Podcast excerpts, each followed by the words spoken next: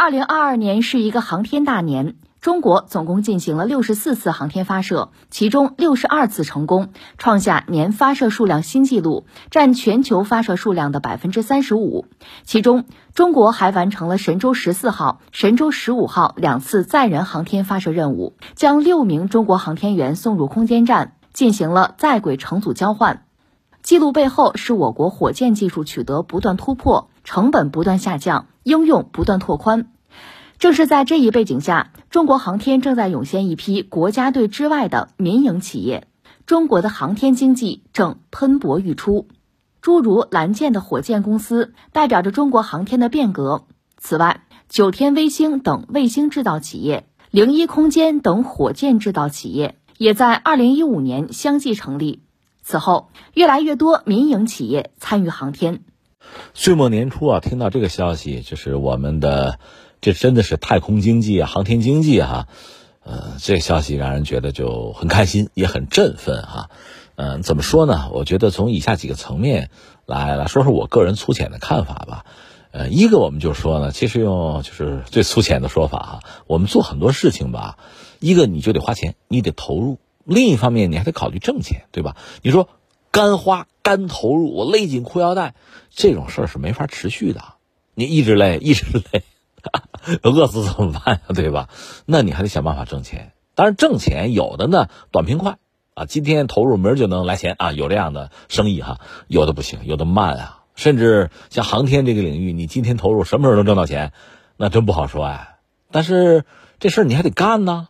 那这就要想清楚这事儿我们怎么干，所以航天啊，现在你看我们我们国内就是这样子，全球范围内一些发达的，就是航天领域的强国，比如美国，它也是这样子，它有国家队，嗯，对美国来说，像 NASA 就是国家队，人家也得拿国家预算，对吧？然后有大量的私人航天公司，中国现在也是这么玩的。我们在二零一五年吧，呃，叫商业航天元年嘛，开始有一些企业、有些资本进入航天领域。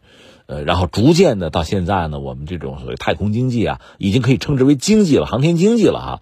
这种这种喷薄欲出啊，蓬勃发展啊，呃，到这么一个状态，这就挺好。我觉得这事儿就比较比较圆满，就是呃，作为航天这个领域吧，各个力量、各种势力蓬勃发展，最后形成一个比较良性的一个结构，这最理想的。当然，我们要说美国这个状况虽然很发达、很理想啊。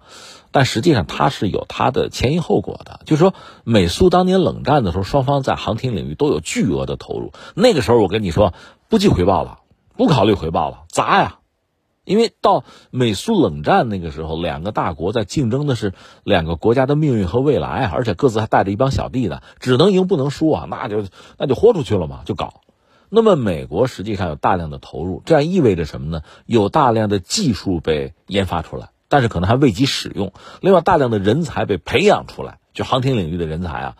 但是，但是忽然冷战结束了，那你说那苏联那边也有，他不是解体了吗？那就惨了，你没法说了。苏联解体之后，大量的专业技术人才，就是军工领域的，你说怎么办？你说怎么办？对吧？那干别的，你让他种玉米，他不会啊，他干他这行的，但是他这一行全球真正需要的有限，那真的属于某些大国。所以当年，呃，就是苏联解体之后，甚至美国人投了一笔钱，干嘛？就是让苏联就遗留下来的那些核科学家有口饭吃，因为他担心的是不给他们饭吃，这要被恐怖组织、恐怖分子给弄走了，那怎么办啊？对吧？那美国人这个担心不是多余的。但是我们现在就说美国吧，当年他大量的投入，得到了大量的技术和人，结果一夜之间其实没用了，就苏联解体了，就是美国的国家队也不需要那么多东西了。那你看后来呢？出现了什么呢？出现了这种私人航天，比如那个马斯克那个 SpaceX 公司啊，私人航天，贝索斯蓝色起源等等等等，还有什么内华达山脉，好多呢。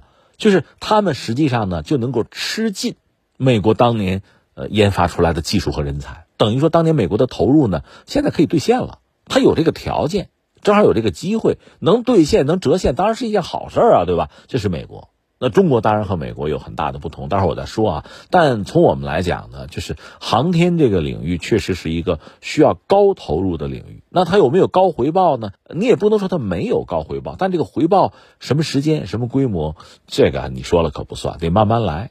所以，怎么做这个事情，怎么把我们航天这局棋盘活，让它真的成为航天经济，啊，太空经济，呃，这是确实考验我们智慧，考验我们魄力，考验我们的想象力、创造力，是这么一个东西。我扯远点啊，有可比性啊，可以类比，可以做参考。就是当年一五八八年，西班牙无敌舰队入侵英国，当然最后是大败亏输哈。一个是遇到台风了，那没办法，老天爷不帮忙；再就是被英国人迎头痛击了。那我们就说英国，那就是英国的舰队比西班牙无敌舰队还无敌呗？不是，不是。英国其实基本上那时候没海军，这说起来就可笑，就可笑在这儿了哈。那你看啊，地理大发现最早就是西班牙和葡萄牙，他们先胜出，尤其是西班牙那个是他们雇的哥伦布啊，发现新大陆嘛，然后在全球搞殖民地啊，就搞各种财富啊，做各种生意啊，包括和中国做生意，对吧？把大量财富运回本土去消费，就去作呀。穷奢极欲啊！西班牙就这个样子。英国呢，其实地理大发现就没赶上，迟到了，捞不着什么油水。那怎么办呢？英国人聪明，我抢啊，我抢，我是海盗，然后我就在西班牙的这个带着大量金银财宝的船回航的这个航道上，我等着，我打劫，对吧？我这么着抢，所以抢到最后呢，确实西班牙怒了。眼看到家门口钱没了，对吧？最后才下决心讨伐英国。就一五八八年，无敌舰队去讨伐英国，这个前因后果是这个样子。那么英国，我特别要讲英国是什么呢？英国其实没有庞大的海军，当时他是呃伊丽莎白一世女王啊，这位女王一辈子没结婚。嗯，当然，他利用自己就是所谓没结婚嘛，这个单身啊，单身单身女青年就跟这个谈恋爱，跟那个谈恋爱，把欧洲很多国家的君主也是唬得团团转啊。这是他啊，但是他手头没有像样的海军。女王有一支私人舰队，其实就是小游艇啊，不值一提。那你说你怎么打劫西班牙人呢？海盗啊，用海盗啊，而且是御用的海盗。这种海盗，你比如法国，法国也有。你像最典型的那个让巴尔。那是御用海盗哈，呃，那哥们后来得肺炎死了，这是很有名的啊，就不说他了。说回到英国，就是这帮海盗奉旨抢劫，专抢西班牙。那当时英国把西班牙作为最主要的战略竞争对手嘛，就搞你嘛，是这样子。所以最后西班牙舰队要开过来，英国这边也傻眼了，就女王本身也含糊了，说：“哎，我我行不行，对吧？就没海军，这帮海盗上啊，海盗的舰队最后打赢了海战，是这样的。”那你说海盗跟海军有什么不同啊？这不都是女王喜欢对吧？是，呃，英国海盗里最著名的是那个德雷克，封爵式的女王到他的海盗船上受勋封爵的，是这样的。那有什么不同啊？你还不明白吗？如果是舰队，皇家海军，那就是国家得养着呀，国家得给军费啊。那你想养一支庞大的海军，你得花多少钱啊？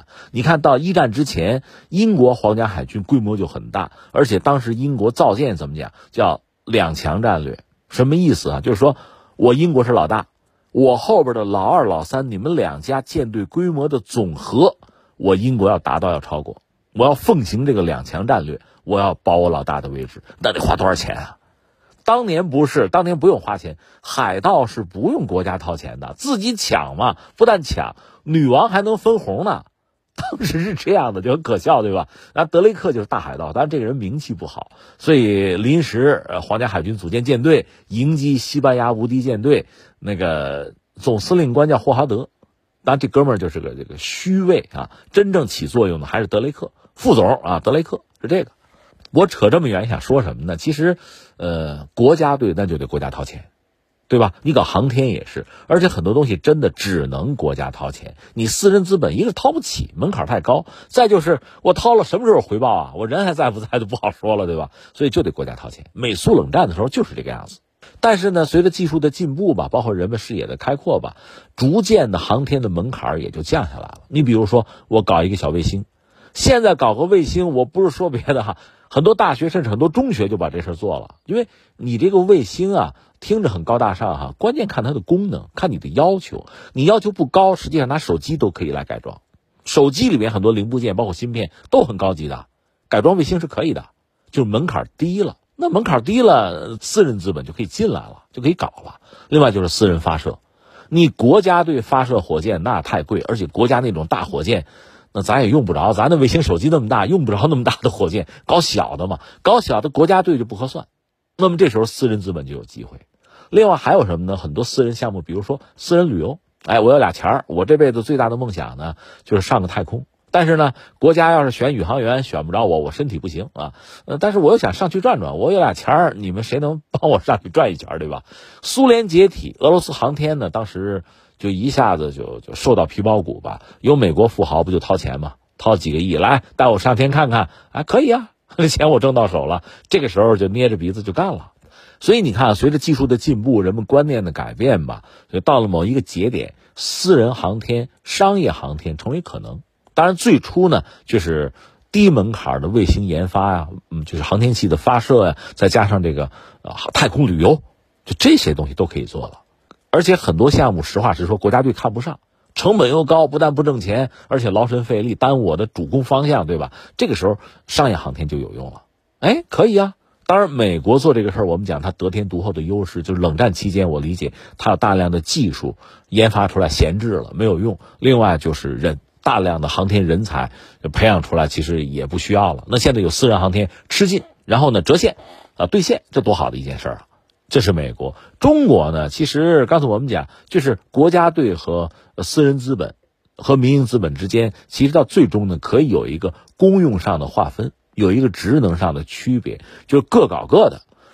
当然，对中国来讲和美国最大的不同，我理解或者最大的困扰就是，可能是人才的培养和技术的积累。因为我们和美国不一样，冷战期间我们实际上是一个算是后发吧，是一个追赶的角色。我们并没有太多的投入，没有太多的技术积累和人才的培养。所以在今天呢，你搞这种比如航天市场啊、啊私人航天啊，甚至人才是不是会出现短缺？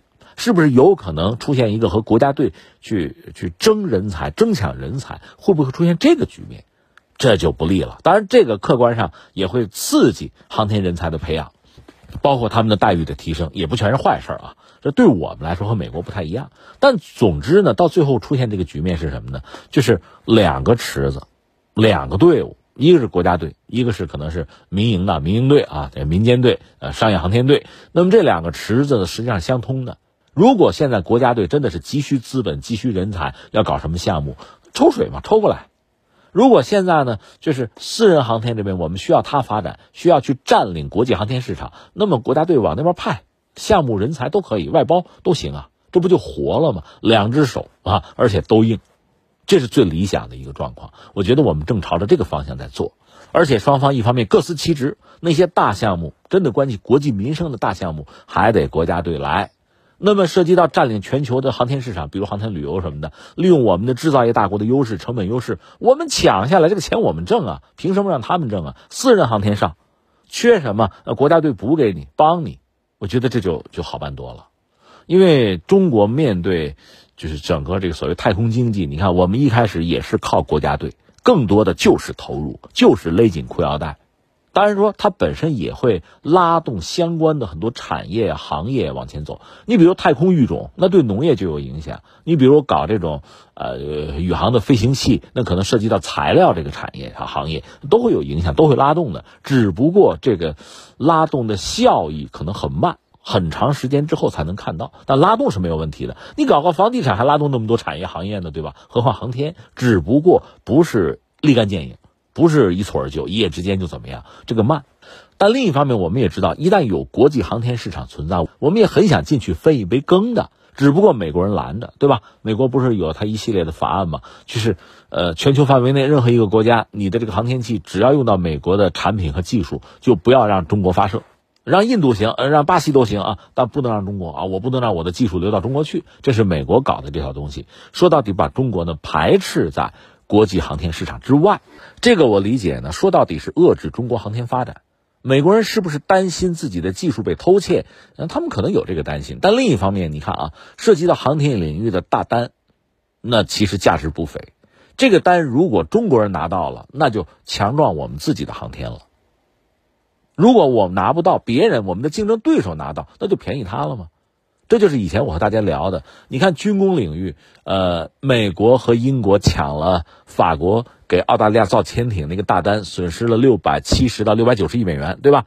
那对法国来说，不是说少挣六百多亿是吧？这吃香的喝辣的，我吃不成了，不是这个，他是要再投入的，研发新技术，搞新产品，投入国际市场继续挣钱，那这个能力就被削弱了嘛？而且削弱了你，还肥了你的竞争对手，对吧？这是很难受的。那我们中国被排除在国际航天市场之外，那很多钱就挣不到了。那我们的克制的办法呢，就是提供这个打包服务。因为这个世界上，呃，美国是有盟友的，但还有很多国家，美国不待见啊，也要封锁，也要遏制，人家也要搞航天啊。那我们可以帮他啊。你说搞个卫星，从研发到生产，生产完了我给你发射，发射之后和地面站，那地面站我帮你建，对吧？然后这个维护我来，整个交给我，我给你打包服务，我们可以做到这个。当然，这个更多的也是靠国家队。那未来呢？国际航天市场越来越大，包括私人航天这一块。那完全让中国的国家队去去入场去抢，可能有难度，而且有的呢，这个投入产出比也不一定合算。而我们呢，就是民企私人航天在这个领域其实大有可为，利用我们国家的这制造业优势，我相信在未来呢，我们的就是民营航天公司在全球范围内恐怕也能大行其道，也能打败今天啊如日中天的某些西方的私人航天企业，这是可能做到的。那多好，做嘛！而且随着时间的推移，你看那个俄乌战争，马斯克那个星链卫星起了多大的作用啊！居然是私人航天啊，可以的呀。甚至在将来，你看逐渐出现这个局面，那个瓦格纳是雇佣军，对吧？马斯克是私人航天企业，在未来，即使是国家之间的热战冲突，很多私人资本，啊，私人定制服务都能起到国家队起不到的作用，这个特别耐人寻味。所以，对我们来说呢。恐怕真的是需要是面面俱到，每一样我们都得有，都得有储备，都得有准备，才能立于不败之地啊。